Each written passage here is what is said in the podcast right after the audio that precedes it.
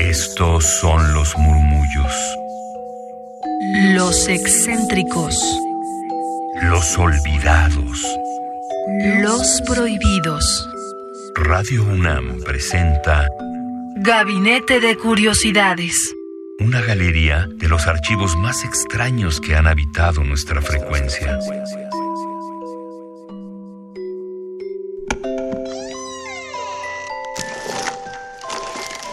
Etnografía sonora. Bienvenidas, bienvenidos a Gabinete de Curiosidades. Yo soy Frida Rebontulet y ustedes son mis almas gercianas, quienes navegarán o navegaremos en la voz y la obra de una escritora joven llamada Ileana Garma. Ella nació en Yucatán en 1985 y es egresada de la Escuela de Creación Literaria de la SOGEM. Ha publicado Itinerario del Agonizante y El Estado de Sitio y siete obra poética. En 2002 se obtuvo el premio Casa de Letras de la UNAM por su poemario Ternura y ha sido becaria del FONCA y del FOECA Yucatán. Mereció el premio de poesía Jorge Lara 2005, el Charles Bukowski 2008 y el Javier Estrada 2008 también, entre otros. Iliana Garma, quien se había dedicado por completo a la poesía, incursiona ahora en la incursiona en la narrativa con el libro Días de Fiesta y otros cuentos.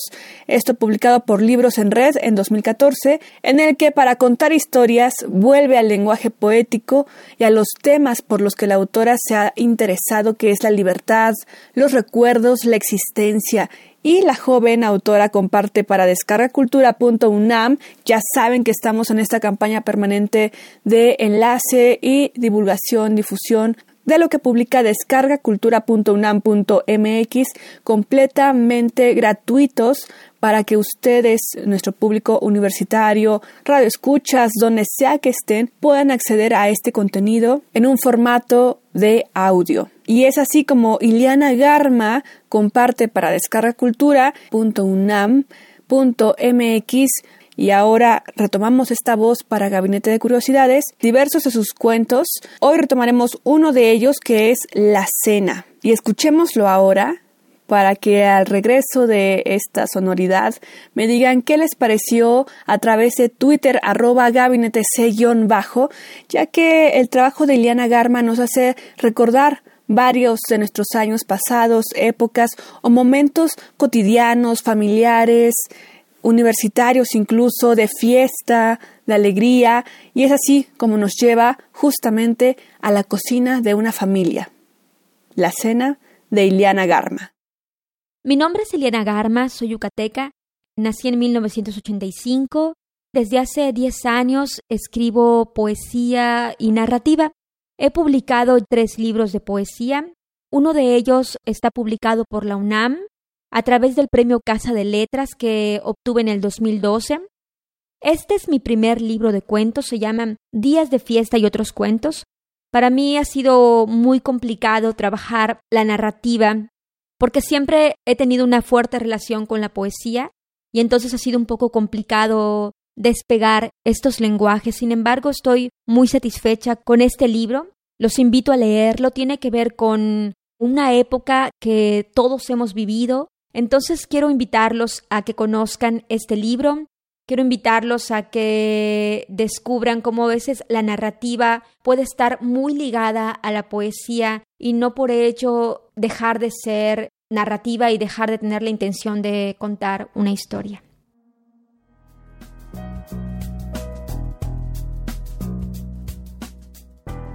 La cena. Ileana Garma.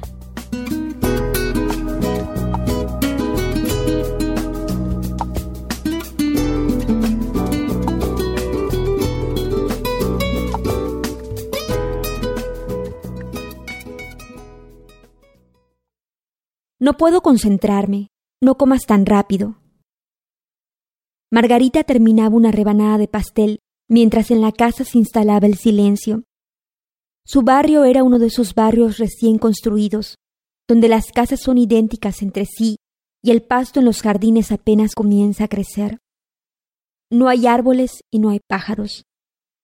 y al final de la calle el fin del mundo, monte y atardecer. Madre trabajaba en la mesa, una página y luego otra y otra.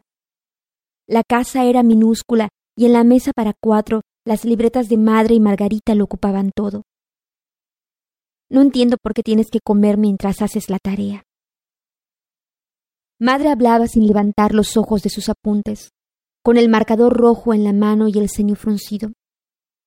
El techo de aquel lugar era bajo y las ventanas pequeñas. Apenas circulaba el aire. Madre tenía la frente húmeda, perlada. Margarita terminó el pastel pero no abría las libretas. A esa hora del día, madre acababa de llegar del colegio.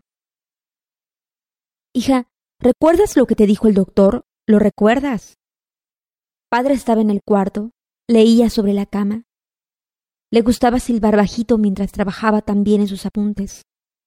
El sol, casi apagado, estaba saliendo de su habitación. Fue en el comedor donde llegó primero la noche. Debajo de las sillas y de los muebles. Los insectos se daban cuenta. Luego en los pasillos y en la cocina, que también era un pasillo. Madre tomó los pasteles y se dirigió a su recámara.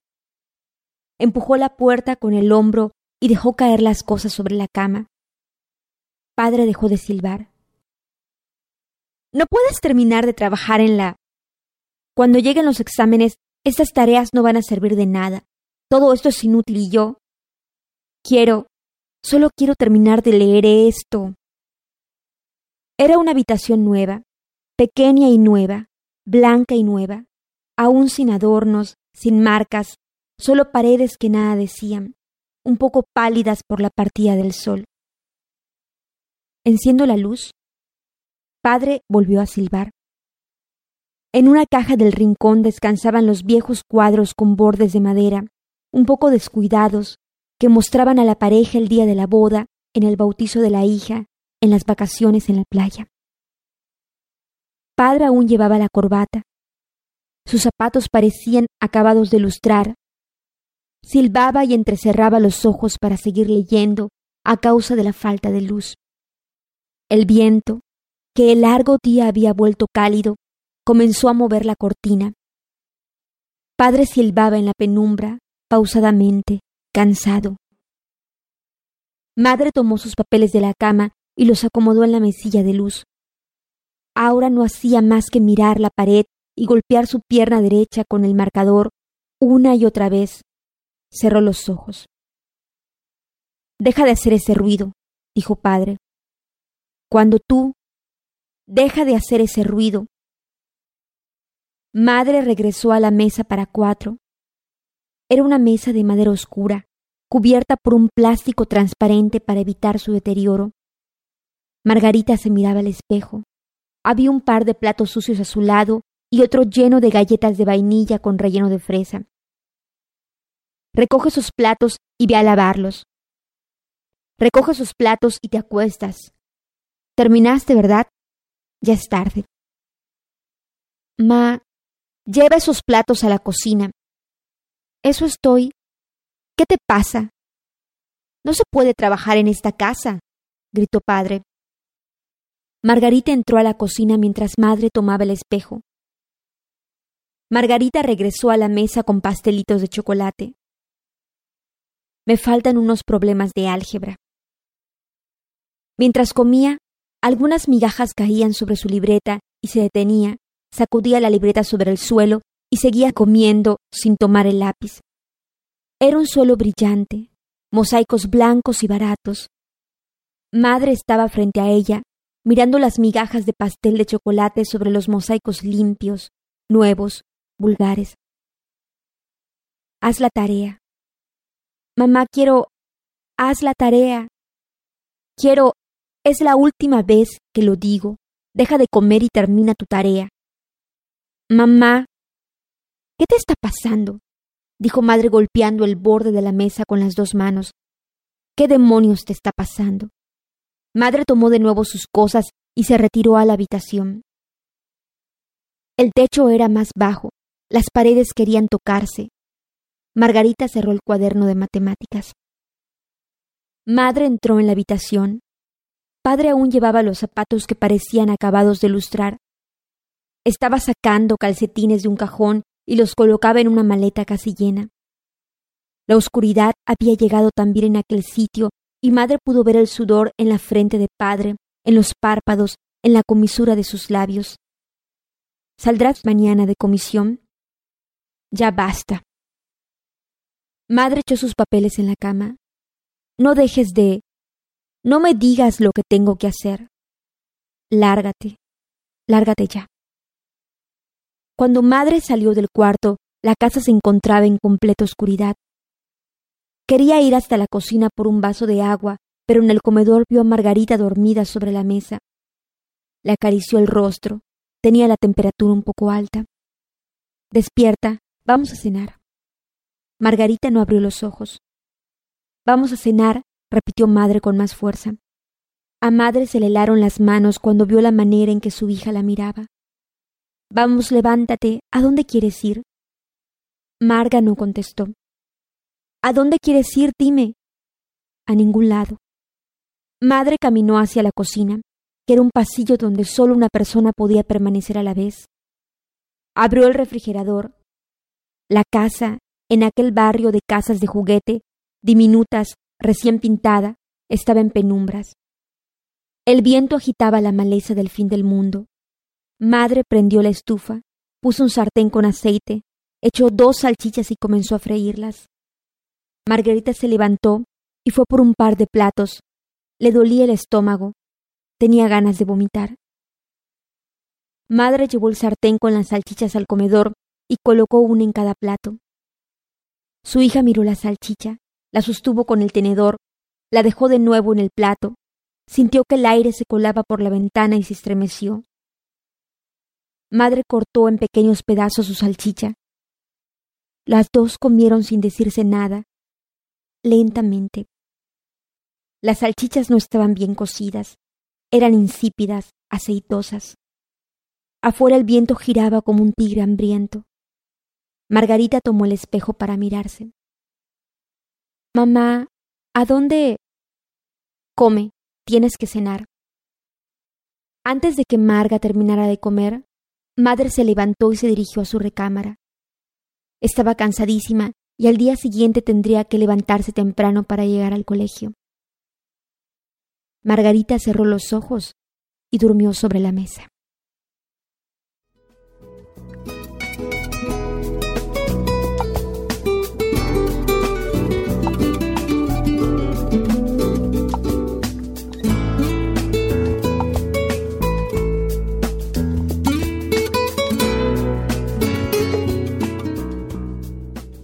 Acabamos de escuchar La Cena de Ileana Garma, esto como parte del material que se encuentra disponible en descargacultura.unam.mx.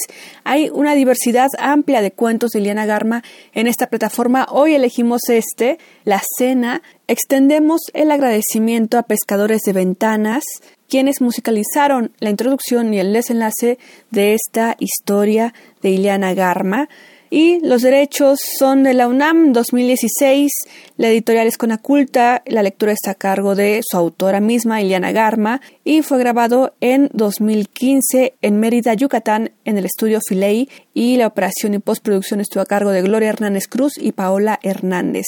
Si quieren conocer más de esta autora, Iliana Garma, pueden acudir a descargacultura.unam.mx o bien seguirnos en Twitter arroba gabinete bajo y ahí les pondremos el enlace directo para conocer sobre esta autora. Yo soy Frida Rebontulet, les deseo un excelente fin de semana, domingo, lunes o el día en que nos estén escuchando en este gabinete de curiosidades porque también tenemos el podcast en radiopodcast.unam.mx buscan Gabinete de Curiosidades y ahí nos tendrán.